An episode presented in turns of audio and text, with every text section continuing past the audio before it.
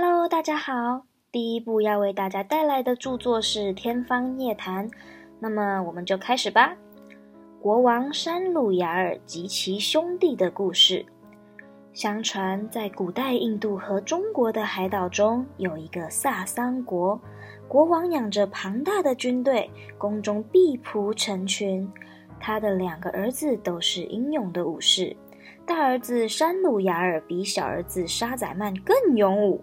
山鲁雅尔继承王位，掌握政权，为人公正，很博得人民的拥护爱戴。沙宰曼被封为萨马尔甘地的国王。弟兄两人各在自己的国中治理国事，公正无私地对待百姓。二十年以来，国家不断地繁荣富强，他们与民同乐，过着快乐幸福的生活。国王山鲁雅尔想念他的弟弟，于是他便派宰相前往萨马尔甘地去迎接沙宰曼。宰相回答国王：“遵命。”便动身启程，平安来到萨马尔甘地，和沙宰曼见面言欢，转达国王的致意，告诉他国王惦念他，希望他去看他。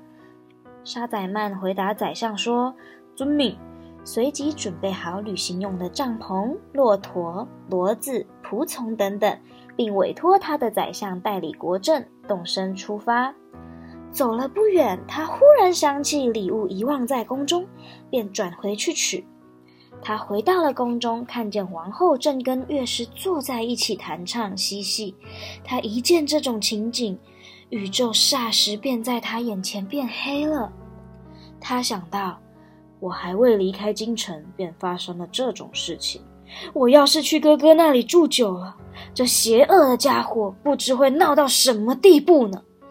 他于是拔出佩剑，杀了皇后和乐师，匆匆离开王宫，传令出发，率领人马跋山涉水，继续向目的地出发。快到京城了，沙宰曼派人前去报讯。山鲁雅尔出城迎接和弟弟见面，彼此寒暄，十分高兴快乐，并为他装饰成果，款待他，陪他起坐谈心。沙宰曼想着妻子的行为，心中闷闷不乐，因此面容憔悴，身体消瘦。山鲁雅尔看见弟弟的这种情况，以为是离愁的缘故，因此不大关心，也不过问。过了一些时候，山鲁雅尔对沙宰曼说：“弟弟，我觉得你面容憔悴，身体消瘦，这是什么缘故？”哥哥啊，我内心有痛苦啊。他不肯把自己的遭遇告诉他。我要你和我一块往山中去打猎，借此消愁解闷。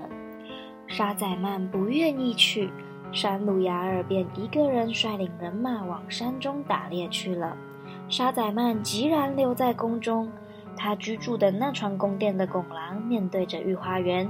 那天，他凭空眺望，见宫门开处，二十个宫女和二十个奴仆鱼贯走到花园里来。王后也在他们队中，打扮得格外美丽。他们慢慢走到喷水池前面坐下。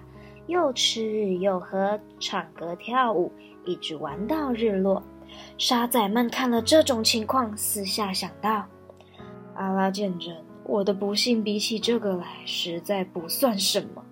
他的苦恼就此烟消云散。继而他想，这个要比我的遭遇严重的多了。于是他开始吃喝，恢复了常态。山路幺二打猎归来，和弟弟握手言欢。看见他的情况好转，满面红光，食欲比过去旺盛，因而问道：“弟弟，从前你脸色苍白憔悴，现在却红光满面，恢复了正常的状态，这是什么缘故？请你告诉我吧。”我的脸色苍白憔悴，这当中的理由我可以说给你听，但是恢复健康的原因，这不便说。请原谅我。好的，你先把你憔悴消瘦的原因说给我听吧，哥哥啊。当你派宰相去接我的时候，我就准备好一切，离京出发。行在途中，我想起预备送给你的一串挂珠还在宫中啊，我忘了携带，于是我回宫去取。我回到了宫中，看见我妻子跟乐师并坐着嬉戏歌唱，我就抽剑杀了两个坏种，然后旅行到你这儿来。可是这件事情我一直念念不忘，因而影响了我的健康，才如此憔悴消瘦。至于恢复健康的原因，这不便谈，请原谅我吧。凭着阿拉发誓，你恢复健康的原因，非请你告诉我不可。沙宰曼这才把他看见的景象和盘托出。山鲁雅尔听了，对弟弟说：“我要亲眼看一看。你率领人马出去打猎，然后悄悄回来，躲在我屋里窥探。你亲眼看看那种行为，就明白真相了。”国王山鲁雅尔立刻下令出猎，率领人马去到郊外宿营。他住在帐篷里，吩咐侍从：“别让人进帐来。”随即悄然转回宫去，躲在沙宰曼屋里。他坐在窗前等了一会儿，便看见王后和宫女、奴仆们姗姗走进花园，在一起嬉戏歌舞，直到日偏。当时的情况跟沙宰曼所说的全无差别。国王山鲁雅尔看了这种情景，气得昏头昏脑，想起了诗人的话：“别信赖妇女。”不可信任他们的诺言，他们表现出虚伪的爱情，衣服里包藏的却尽是阴险。留心看看优素福的意识，便发现他们奸诈的痕迹。难道不明白你的祖父亚当就是为他们而被撵出乐园的吗？国王山鲁雅尔去到园中，杀了奸邪的皇后、宫女和奴仆。他从此讨厌妇女，存心报复。每天娶个女子来睡一夜，次日便杀掉再娶。百姓受到这威胁，十分恐慌，都带着女儿逃走。可是国王照例破令宰相替他寻找女子，供他虐杀。当时的妇女不是死于国王刀下，便是逃之夭夭。城中十室九空。这一天，宰相找遍民间，得不到一个女子。只得满怀恐惧，忧忧愁愁地转回福地。宰相有两个女儿，大的名叫山鲁佐德，小的名叫敦雅佐德。山鲁佐德知书达理，读过许多历史书籍，熟知古代帝王的传记和各民族的史实。据说他收藏的文学历史书籍数以千计。那天，宰相意意回到家中。